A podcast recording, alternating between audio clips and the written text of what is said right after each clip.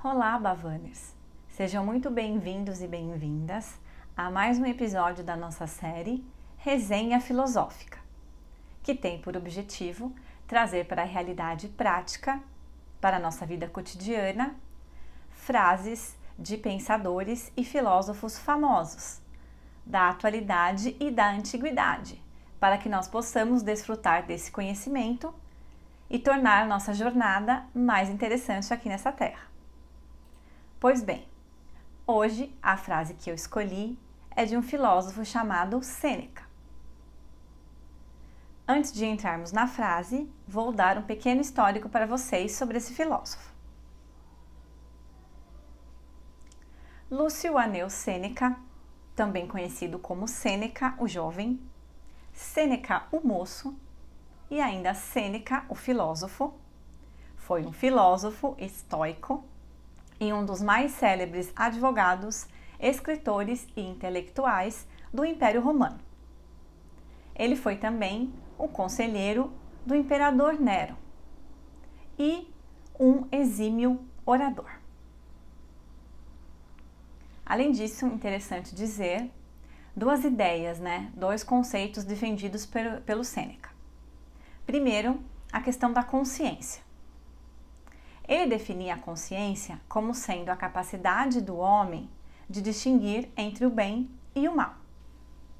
Portanto, seria uma habilidade do ser humano e que ele não poderia se esconder, se livrar ou se esquivar, porque não há como você fugir de si próprio. Por exemplo, pense num criminoso. Esse criminoso, ele pode até tentar fugir da punição da lei pode se esconder, pode até contratar um advogado para não ir preso.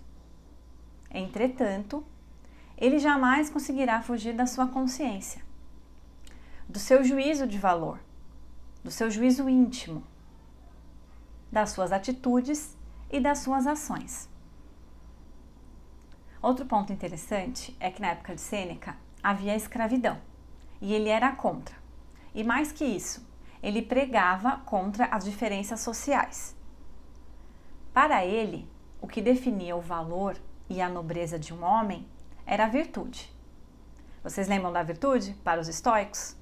Os estoicos acreditavam em quatro virtudes: a sabedoria, a coragem, a temperança e a justiça. São os valores principais dos, dos estoicos.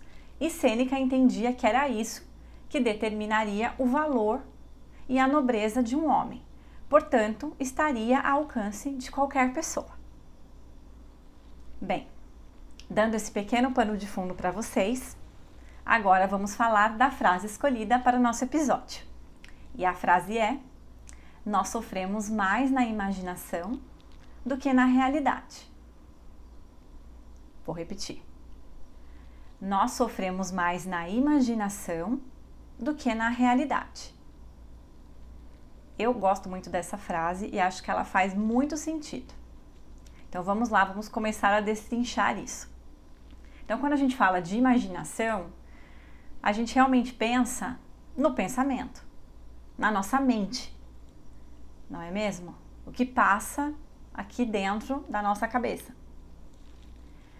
E outra coisa que é interessante é que a gente poderia dividir isso em duas partes. O que a nossa mente pensa a respeito do passado e do futuro. Por exemplo, no passado, aquelas pessoas que são muito nostálgicas, que vivem de lembrança, dizendo que no passado tudo era melhor, naquela época eu era mais feliz, ou naquela época as coisas eram menos complicadas. Às vezes até naquela época nem tinha pandemia. Enfim, aquela pessoa que vive no passado e que tudo que passou era melhor do que está acontecendo hoje. Isso é realmente é algo prejudicial, porque você fica amarrado e deixa de agir. Por outro lado, tem aquelas pessoas que vivem no futuro, né? Criando muitas expectativas focadas em coisas que vão acontecer daqui, sei lá, um, dois, três, cinco anos, e também deixam de viver o agora. E não me entendam mal, eu não estou dizendo que você não tem que ter um plano. um projeto, que você não deva pensar onde você quer estar daqui cinco anos. O ponto é que você não pode simplesmente ficar parado esperando que as coisas aconteçam e ficar imaginando como as coisas serão ou poderiam ser e não trabalhar para materializar isso. Então, realmente, da onde é que vem o sofrimento?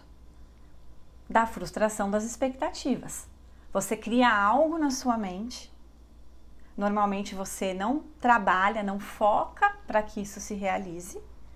E quando não se realiza, porque afinal de contas você não fez nada para que isso se realizasse, você se frustra e vem o sofrimento. Eu gosto de falar que Deus ajuda a quem corre atrás e o universo conspira para quem faz a sua parte. Então, pessoal, a questão é o seguinte: nós necessitamos viver no presente, focar no aqui, no agora e nas coisas que nós podemos controlar. Porque vocês se recordam, né, que os estoicos dividiam as coisas em dois grupos.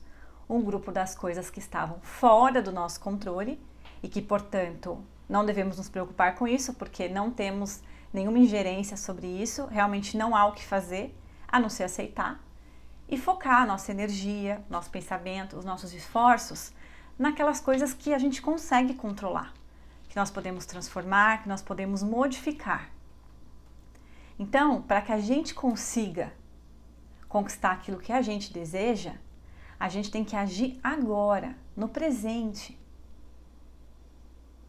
É agora que você faz o seu plano, traça ele, teu caminho, todos os passos que você precisa seguir para você chegar onde você quer e começa a agir hoje.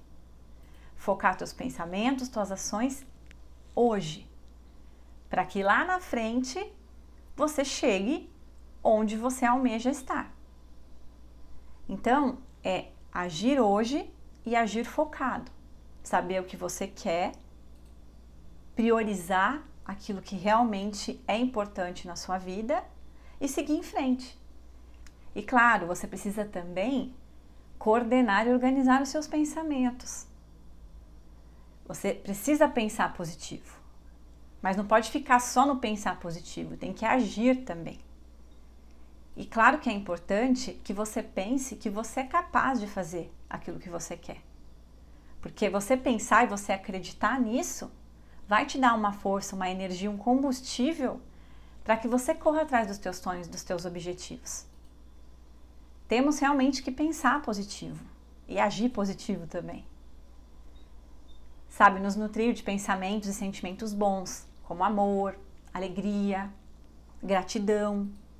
Tá aí uma coisa que você pode ter com relação ao passado: gratidão. Gratidão pelas experiências, pelas lembranças, pelos momentos e pelas celebrações que você pôde realizar ao lado de pessoas importantes para você, que você ama. Isso é, é, é, é, lembrar de uma maneira saudável e sem apego, né? Agradecendo pela oportunidade de ter vivido aqueles momentos. E com relação ao futuro, a questão do planejamento, de você não ficar criando expectativas vazias, mas ter um plano traçar um plano, uma meta, objetivos claros, prioridades e agir. Tomar decisões, atitudes e ações que te conduzam para o lugar que você quer ir. Porque também não adianta ter energia, ter força se não tiver foco. Ou se você caminhar para a direção errada. Que aí você vai depois tem que voltar e andar o dobro. Então, primeiramente, se centre, se centralize no momento presente. Perceba o hoje. Isso é o mais importante. Que aí sim você vai conseguir evitar muito sofrimento desnecessário. Muitas vezes a gente passa por situações difíceis porque a gente precisa adquirir aquele aprendizado. Mas não precisa ser tão difícil assim muitas vezes e não precisamos sofrer por antecipação, por exemplo. Vamos viver o presente, passar pelos desafios aprender as lições e usar esse conhecimento adquirido para avançar, para passar para a próxima fase. E para finalizar, vai uma outra frase para vocês. O ontem ficou para trás. O amanhã ainda não chegou. Então vivo hoje. Aproveite esse presente. Pessoal, essa é a mensagem que eu gostaria de passar para vocês.